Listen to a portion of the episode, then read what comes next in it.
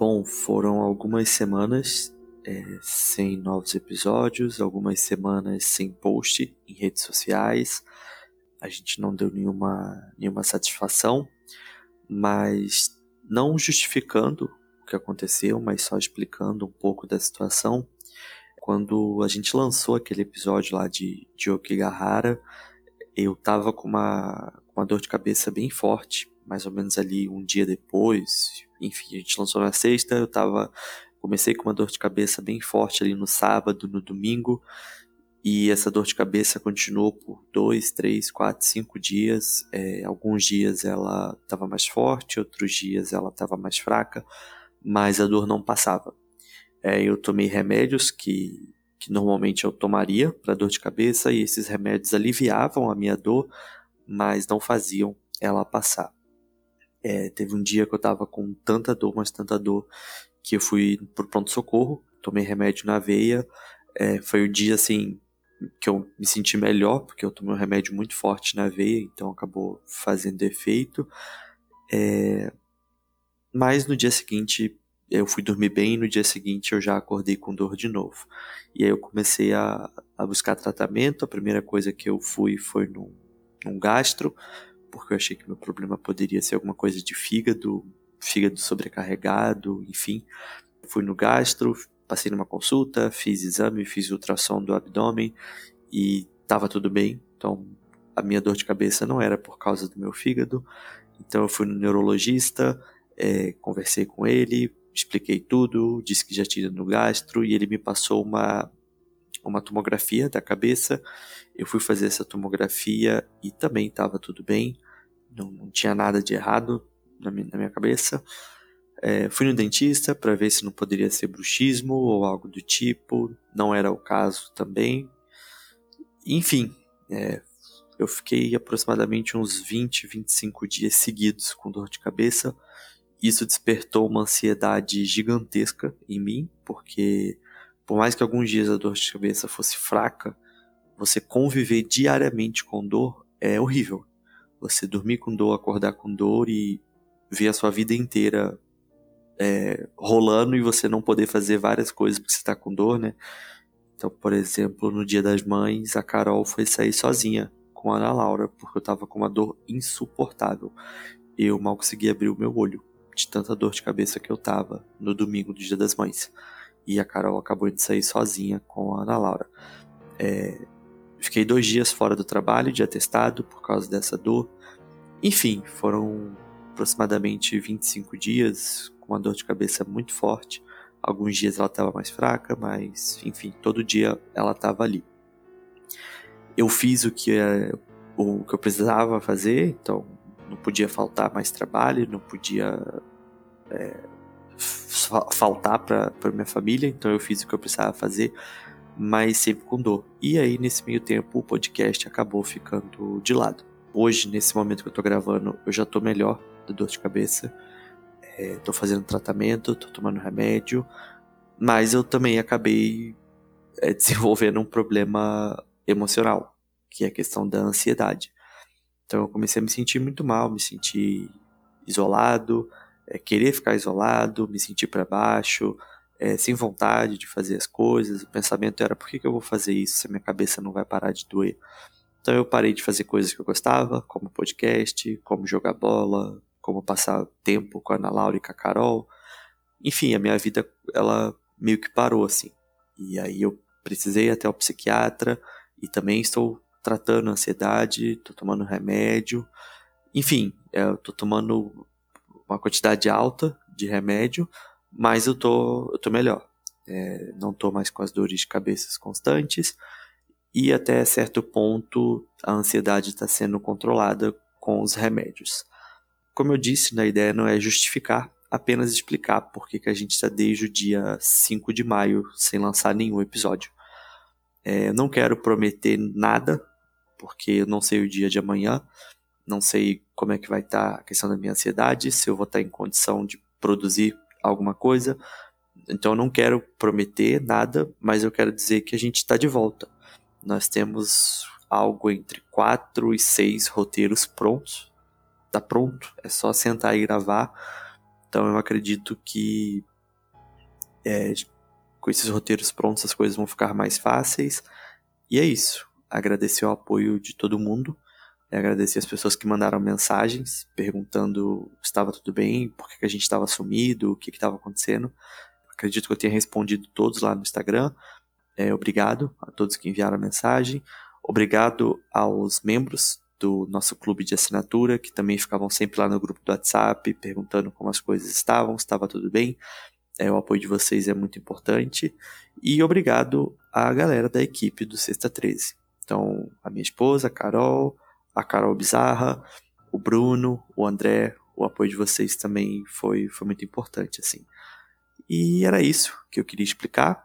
É, como eu falei, não estou fazendo promessa nenhuma. Hoje saiu o episódio. Eu espero muito que na próxima sexta-feira também tenha episódio e que na sexta-feira seguinte também tenha episódio. Mas eu não quero prometer isso, até porque se o episódio não sair, a primeira pessoa que vai se frustrar sou eu. Então, como eu disse, a gente tem algo entre 4 e 5 e 6 roteiros prontos. A ideia é gravar o mais rápido possível e ir lançando esses episódios. Agora, depois dessa explicação, vamos para o caso da semana.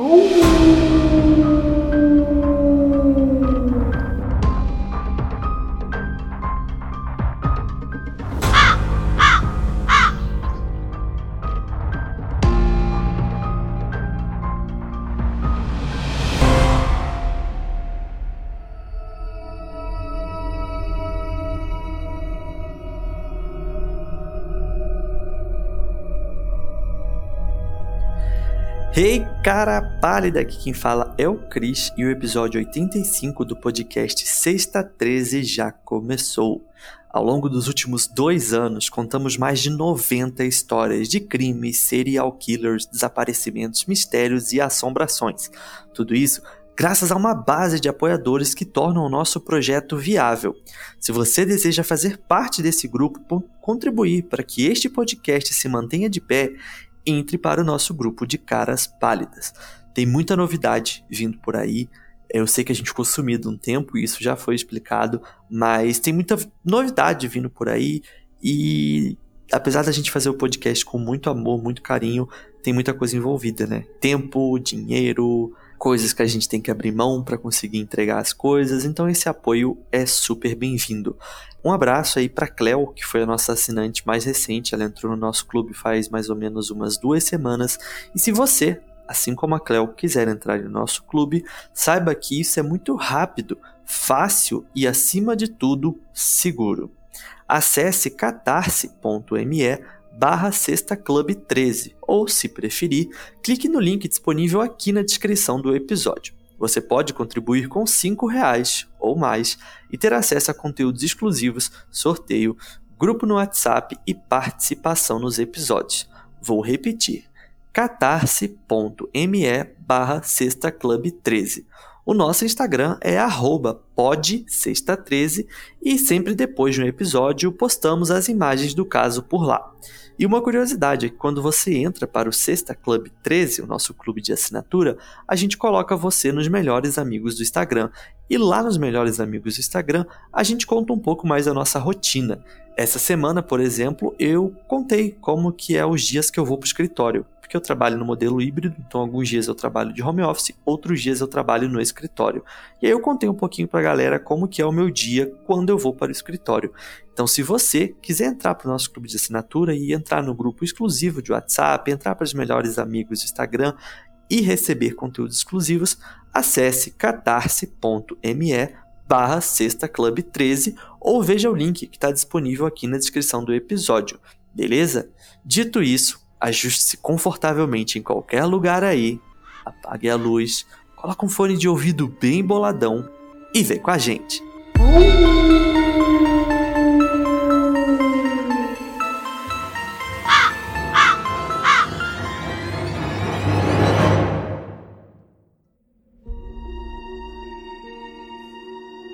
Karina Homer nasceu num pequeno vilarejo chamado Alarit, ao sul da Suécia, no ano de 1976.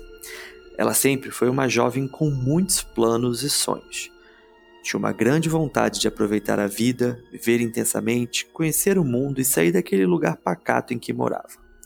Karina era aquela pessoa que corria atrás do que queria até conseguir. A jovem tinha muita vontade de fazer as coisas acontecerem em sua vida e não desistir dos seus sonhos. Quando tinha 20 anos, em 1996, aconteceu algo que iria mudar para sempre a sua vida. Karina ganhou na loteria. É isso aí. E você, cara pálida, inocente que é, que nunca ganhou nada, nem raspadinha, tamo junto, tá? Pode estar aí humildemente imaginando quantos milhões ela ganhou, não é mesmo? Na verdade, ela não ganhou milhões mas sim 1.500 coroas suecas, que inclusive é a moeda lá na Suécia até os dias de hoje. Esse valor, corrigido para a nossa realidade, representaria mais ou menos uns 750 reais. O que hoje pode não ser muito, mas em 1996 valia alguma coisa. Mas enfim, depois de ganhar na loteria, Karina, que já tinha terminado o ensino médio, resolveu aproveitar para fazer uma viagem de intercâmbio para os Estados Unidos e passar um tempo na cidade de Boston, capital do estado de Massachusetts. A mudança aconteceu em março de 1996. Como vinha de uma pequena vila, a ideia de se aventurar em outro país e escapar um pouco da sua vida cotidiana era emocionante para a jovem menina. A escolha por Boston se deu por dois motivos. Primeiro, porque ela conseguiu um trabalho como au pair, que são aquelas pessoas que se instalam na casa de uma família e fazem algum trabalho em troca de hospedagem, refeições e uma remuneração semanal. Nesse caso, Karina trabalharia como babá e tomaria conta dos filhos dessa família. E o segundo motivo é que Boston é uma cidade conhecida por ser agitada e cheia de estudantes, que era mais ou menos a ideia dela na época. A menina pensou que, além de trabalhar, também poderia aproveitar aquela cidade incrível nos tempos livres. Mas, como você bem sabe, não contamos histórias felizes neste podcast. E a cidade de Boston acabou se mostrando perigosa e traiçoeira.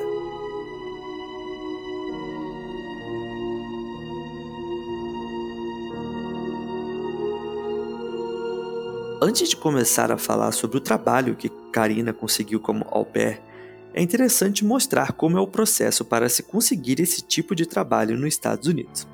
Normalmente, as coisas são bem organizadas por lá. Não é só você chegar e começar a bater de porta em porta procurando emprego.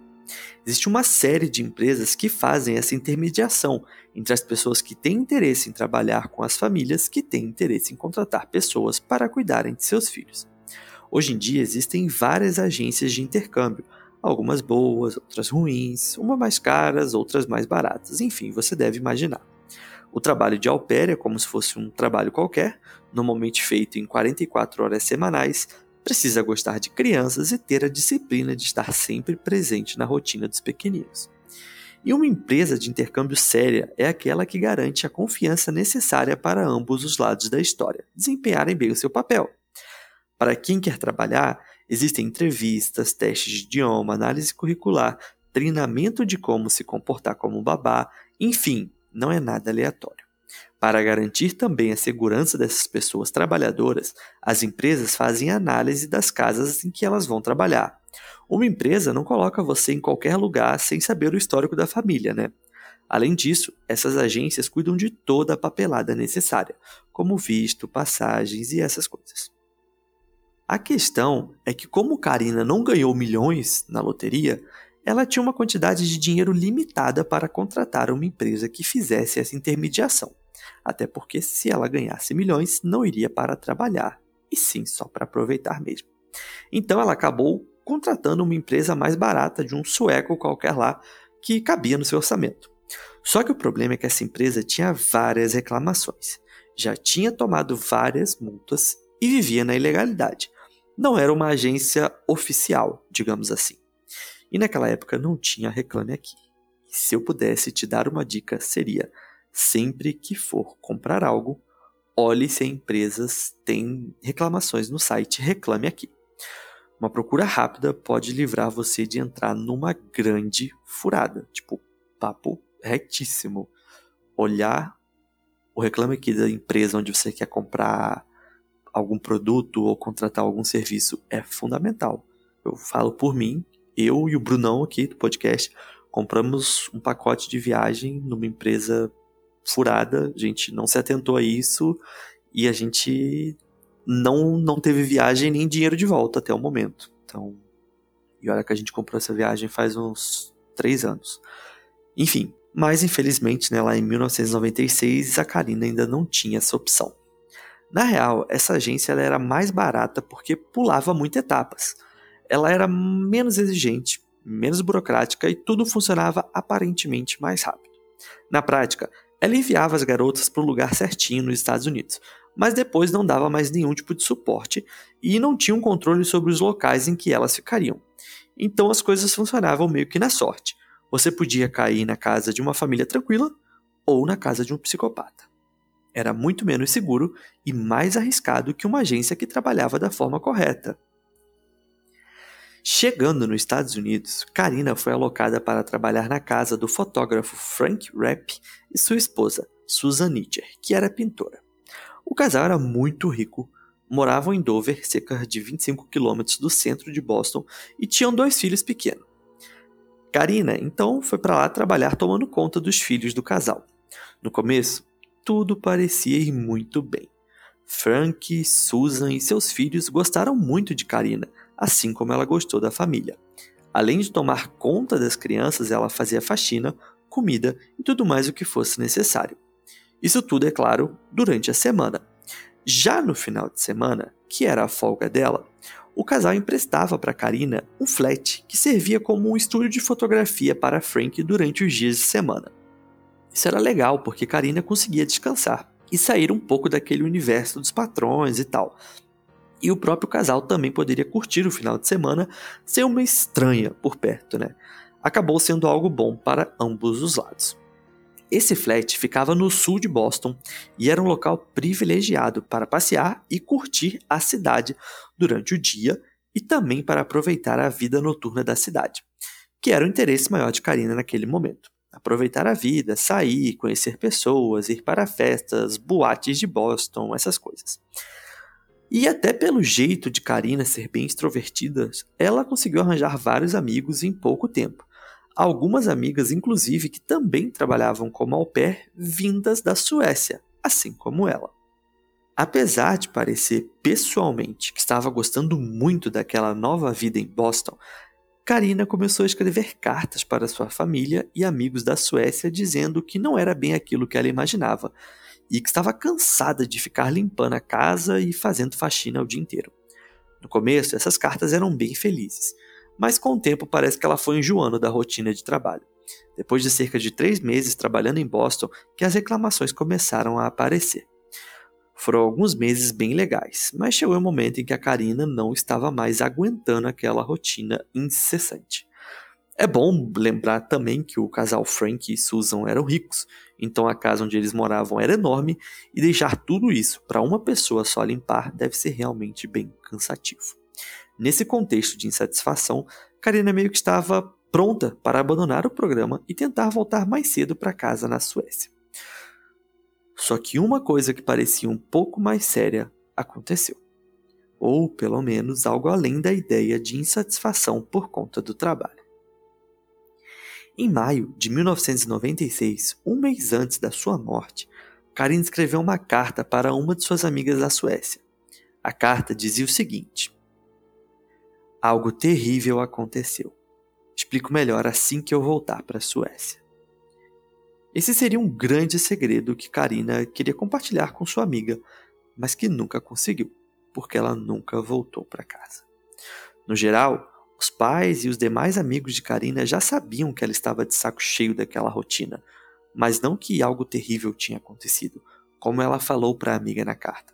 Mais tarde, o casal Frank e Susan também disseram que nunca perceberam que a au pair estava insatisfeita com o trabalho, porque ela sempre o desempenhou muito bem. No dia 21 de junho de 1996, Karina chamou todas as suas amigas para comemorar a chegada do solstício de verão.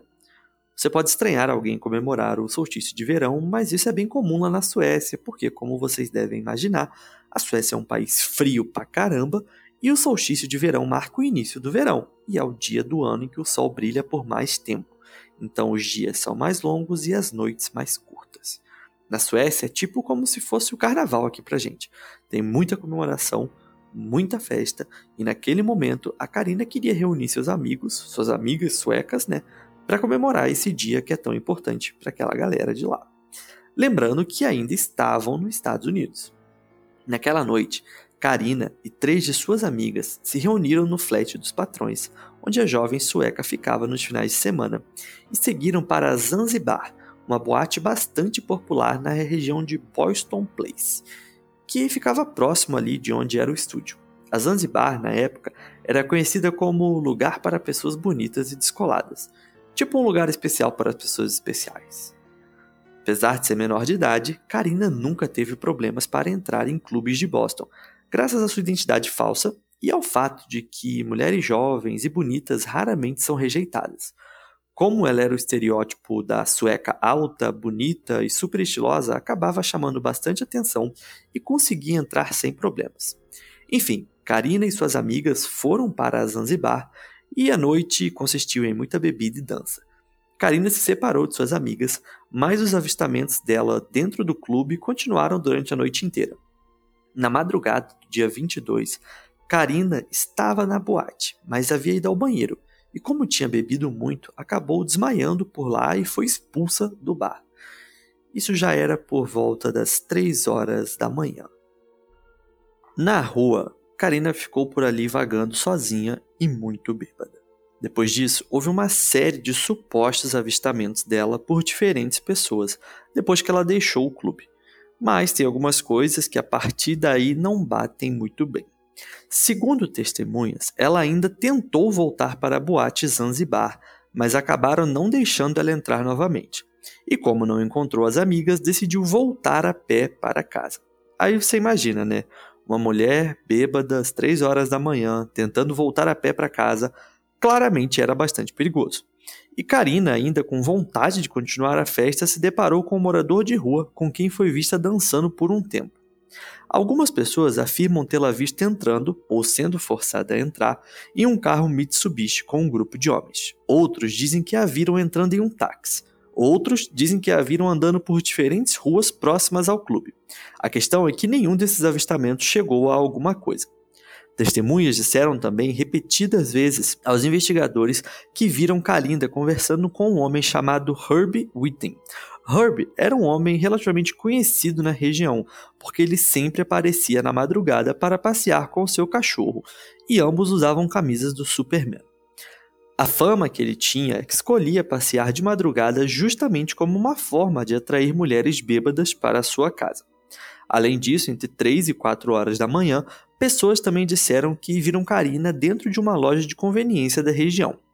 A linha do tempo fica confusa neste ponto, porque são muitas pessoas falando muitas coisas, mas sem nenhuma precisão. Mas é provável que Herbie tenha sido a última pessoa a ver Karina viva, além, é claro, do seu assassino. No dia 23 de junho de 1996, um morador de rua começou a revirar uma lixeira em busca de latinhas e garrafas no bairro de Fenway, em Boston. Durante sua busca, ele encontrou muito mais do que esperava: um saco bastante pesado.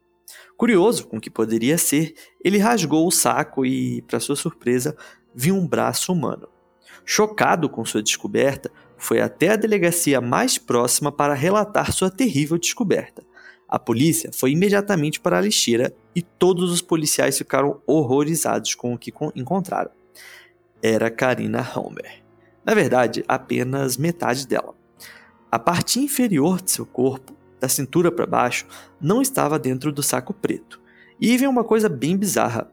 A parte de seu corpo que foi descoberta estava em perfeitas condições. Não havia sujeira ou qualquer coisa do tipo.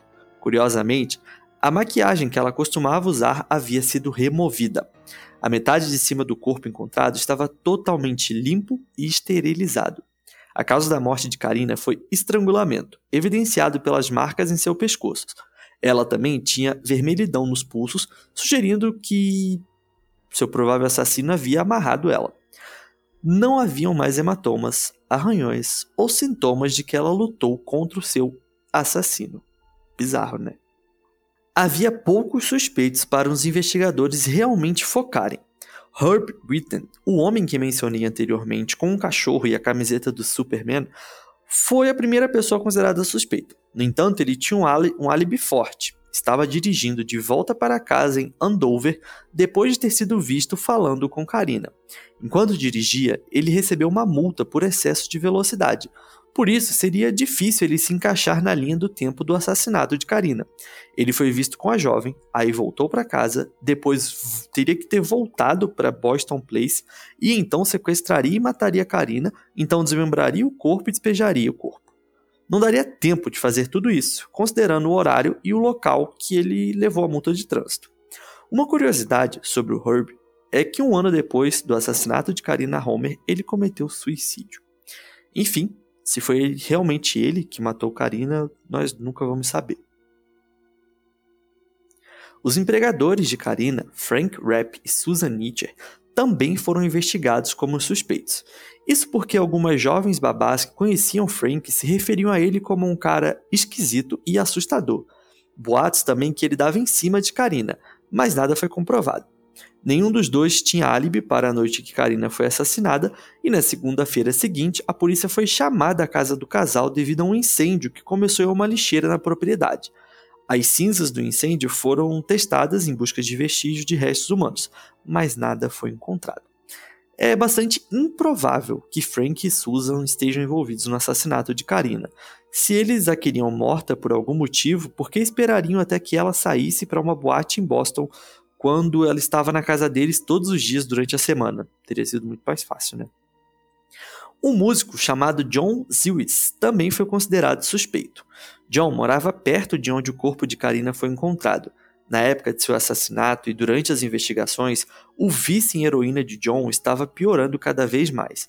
Além disso, a música e as apresentações de sua banda, chamada Sleep Chamber, eram meio polêmicas assim na época, sabe? Dados os temas de sadomasoquismo e bondage que eles abordavam na, nas letras da música. No entanto, nenhuma acusação pelo assassinato de Karina Homer foi feita contra ele. Até aqui, apenas alguns suspeitos e histórias mal contadas. Muita gente diz que viu muita coisa, mas na verdade, comparando todas as versões dos suspeitos e das possíveis testemunhas, as coisas nunca parecem encaixar perfeitamente.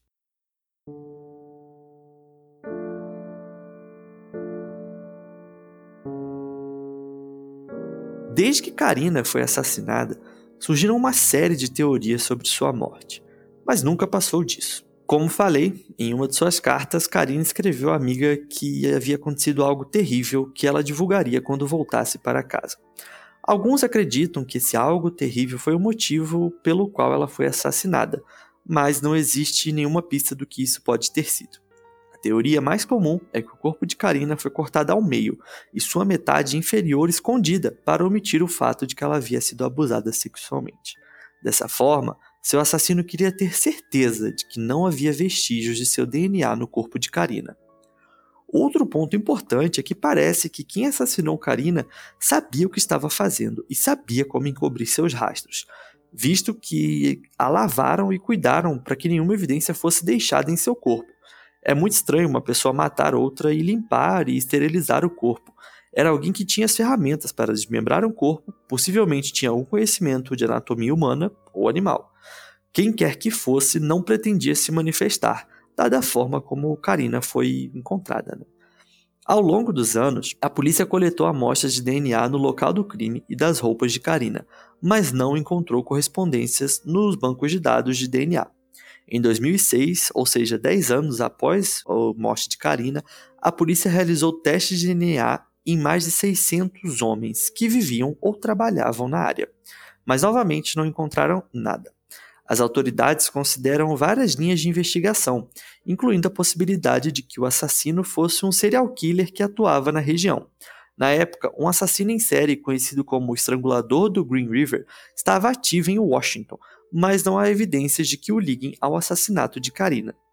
Outras teorias sobre o crime incluem a possibilidade de que Karina tenha sido sequestrada e assassinada por alguém que ela conhecia, ou que o crime tenha sido cometido por um agressor sexual que a escolheu aleatoriamente. O assassinato de Karina Homer chocou a comunidade de Boston e deixou a família e amigos da jovem devastados. Apesar de várias investigações e teorias, o caso permanece sem solução. Família e amigos de Karina continuam a manter a memória dela viva e pedem justiça pelo crime que acabou com a vida da jovem sueca. A parte de baixo do corpo de Karina nunca foi encontrada.